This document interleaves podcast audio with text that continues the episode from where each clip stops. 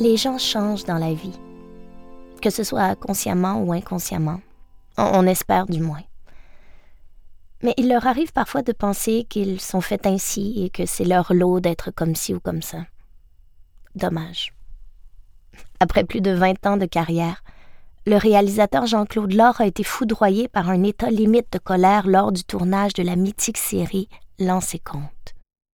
Il a traversé une ligne qui l'a surpris lui-même, lui a fait peur. Il y avait bien évidemment la pression de la performance, le dépassement de soi, la responsabilité d'une immense équipe. Mais malheureux de cet état qui le submergeait, il ne se laissa pas abattre et se questionna afin de ne plus être victime de ces crises de colère. Il se rappelle le chemin emprunté pour dompter cette violence. L'impact de cette décision, au-delà de sa vie personnelle, a fini par influencer également ses projets artistiques. Les séries et documentaires qu'il réalisa par la suite se sont avérés plus positifs, offrant des pistes de réflexion plutôt que de simples constats de dénonciation.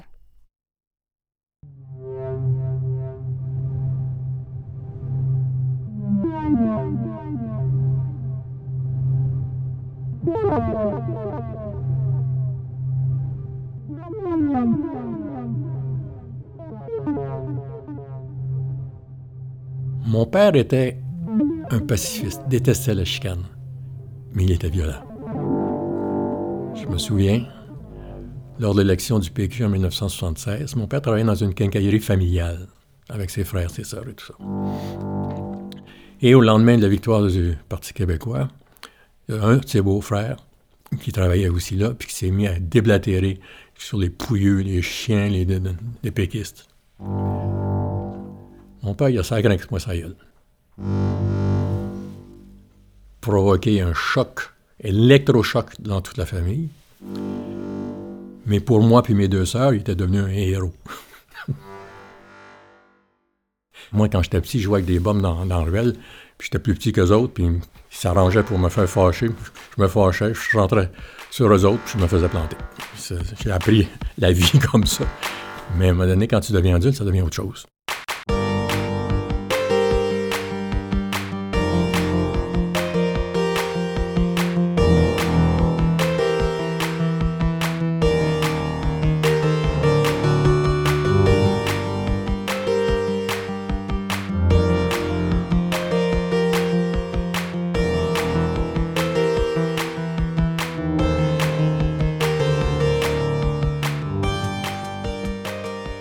Commencé à travailler sur l'ancien compte grâce à un coup de téléphone.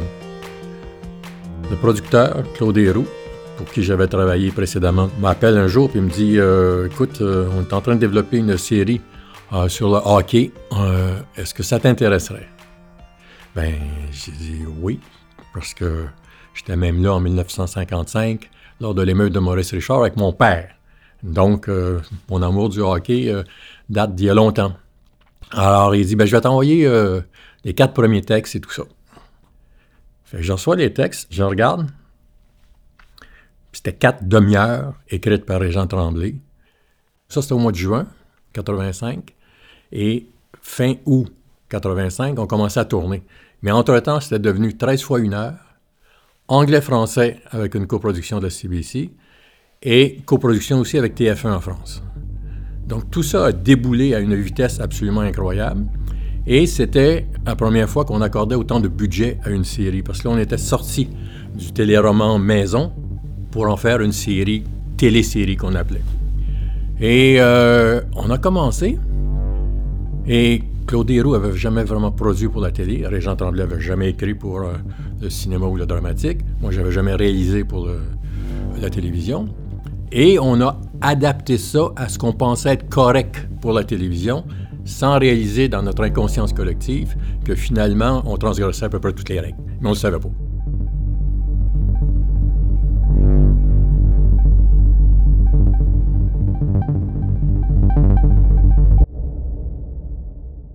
Le tournage de l'ancien compte était différent parce que pour moi, je n'avais fait que des longs métrages. Ah, non, les longs métrages, c'est 25, 30, 35 jours de tournage. Là, c'est 155 jours de tournage. Mais je suis rentré là-dedans comme une tonne de briques. Je me dis, bon, j'avais des problèmes personnels parce que ma femme avait été très malade pendant la pré-production, avec toutes sortes de problèmes. Mais indépendamment de ça, je me suis senti correct au début, mais j'étais très tendu. Mais en cours de route, arrivé à peu près à la moitié du tournage, euh, j'ai piqué une maudite crise de colère. C'était pas la première fois. Mais des crises de colère qui euh, duraient deux, trois jours, qui débalançaient tout le monde autour de moi, qui euh, me débalançaient moi-même. Mais je dis, pourquoi je fais ça? La longueur du tournage, la pression, mon maudit caractère aussi, euh, qui a fait en sorte qu'à un moment donné, et c'est arrivé dans mes longs métrages dans les années 70, que je faisais ces genres de crises-là, dont j'arrivais pas à me sortir, qui duraient deux, trois jours. Et dans le cas de, de, l'an 50, euh, à la fin du premier bloc du tournage, qui est à peu près la moitié, il y avait des négociations entre l'équipe puis la production, puis ça allait pas très bien. Puis moi, j'ai demandé une faveur à l'équipe à un moment donné. C'était juste de prolonger d'une demi-heure ou trois quarts d'heure le tournage avant l'heure du lunch pour conserver la même lumière extérieure qui rentrait le soleil parce qu'on est en hiver. Et ça m'avait été refusé. Et là, j'ai sauté une coche.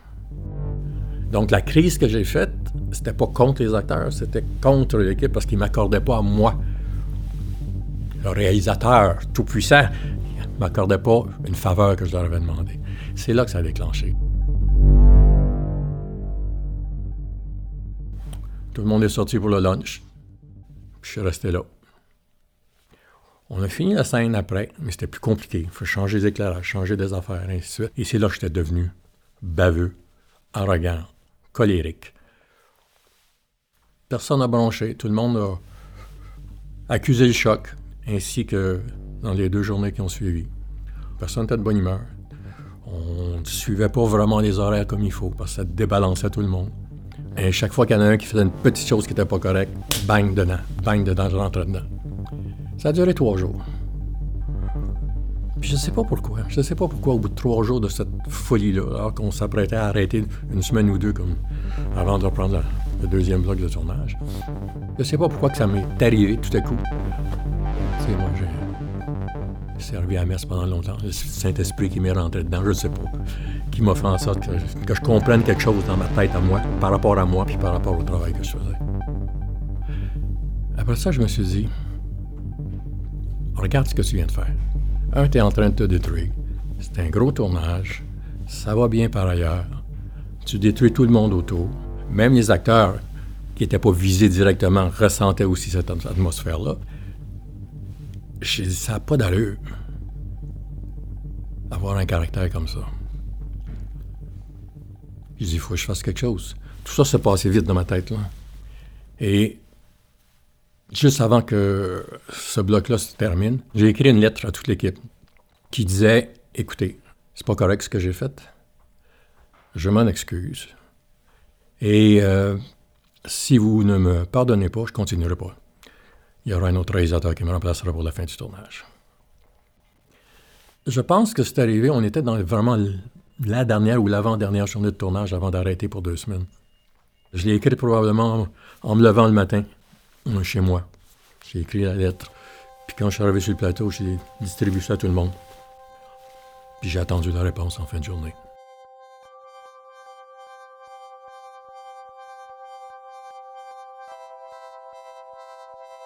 Et tout le monde de l'équipe s'est rassemblé autour de moi pour dire OK, on est avec toi. Et après ça, ça s'est rétabli de façon extraordinaire. Et donc, toute la dernière partie du tournage, les derniers 70 jours, quelque chose comme ça, ça s'est fait de façon absolument extraordinaire et merveilleuse. Et je me suis dit, je pense que je viens de comprendre quelque chose.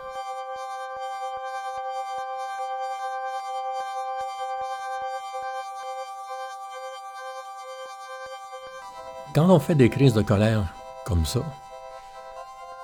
on se détruit soi-même par en dedans on n'est pas heureux, on n'est pas bien, on ne crée pas des liens avec les autres, en fait on les détruit, ça n'améliore pas la qualité de notre travail, au contraire. Donc, euh, à un moment donné, euh, Ça, c'était en 86, oui. À l'hiver 86, ça faisait quand même, je commençais en 63, ça fait quand même 20 quelques années. À un moment donné, peut-être qu'on vieillit, qu'on mature. Je commençais à entrer dans une autre phase de ma vie. Euh, puis c'est ça qui m'a fait réaliser que c'était pas un comportement bien pour moi en premier, accentué par le fait que je mangeais mal, que je mangeais pas, que je commençais à avoir des brûlures d'estomac, qu'il y a toutes sortes de facteurs qui sont intervenus et qui ont fait qu'à un moment donné, tu t'assois et tu dis J'ai encore trois mois de tournage à faire. Je peux pas continuer comme ça. Ça n'a pas d'allure. Ni pour moi, je vais me tuer, ni pour eux autres. Si tu couches le soir tu es tellement sur l'adrénaline que tu ne euh, dors pas, puis là, la réflexion se fait. Puis le lendemain matin, tu te lèves, tu te dis Ouais, je pense que c'est le temps de changer.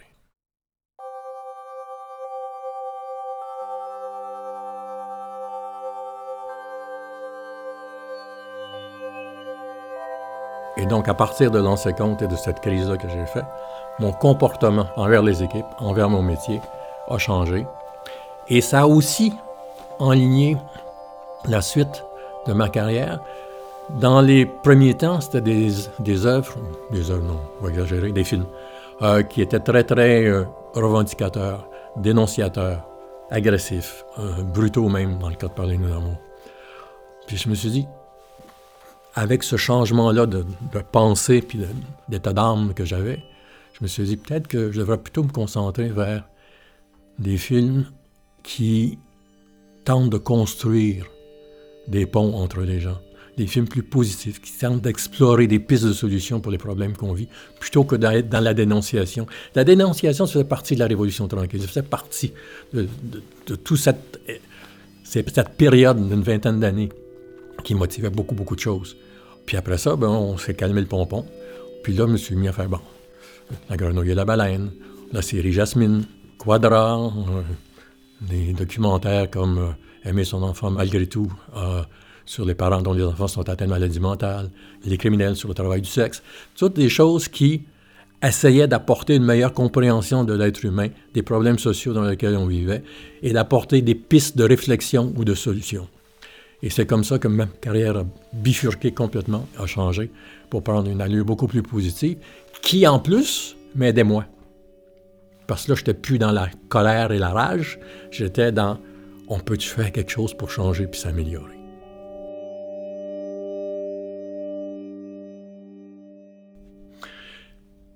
Et dans ma vie personnelle, je pouvais avoir des fois un mot dur envers quelqu'un, mais ça n'a jamais été des colères. Jamais, jamais, jamais. J'ai jamais refait ça. On change dans la vie. Des fois pour le pire, des fois pour le meilleur.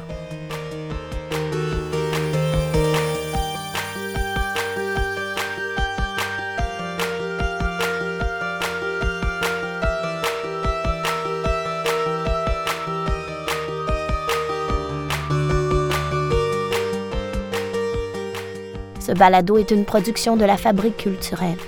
Artiste invité, Jean-Claude Laure. Coordination et entrevue, Marie-Claude Paradis. Prise de son, David Jean. Création sonore, Magnéto.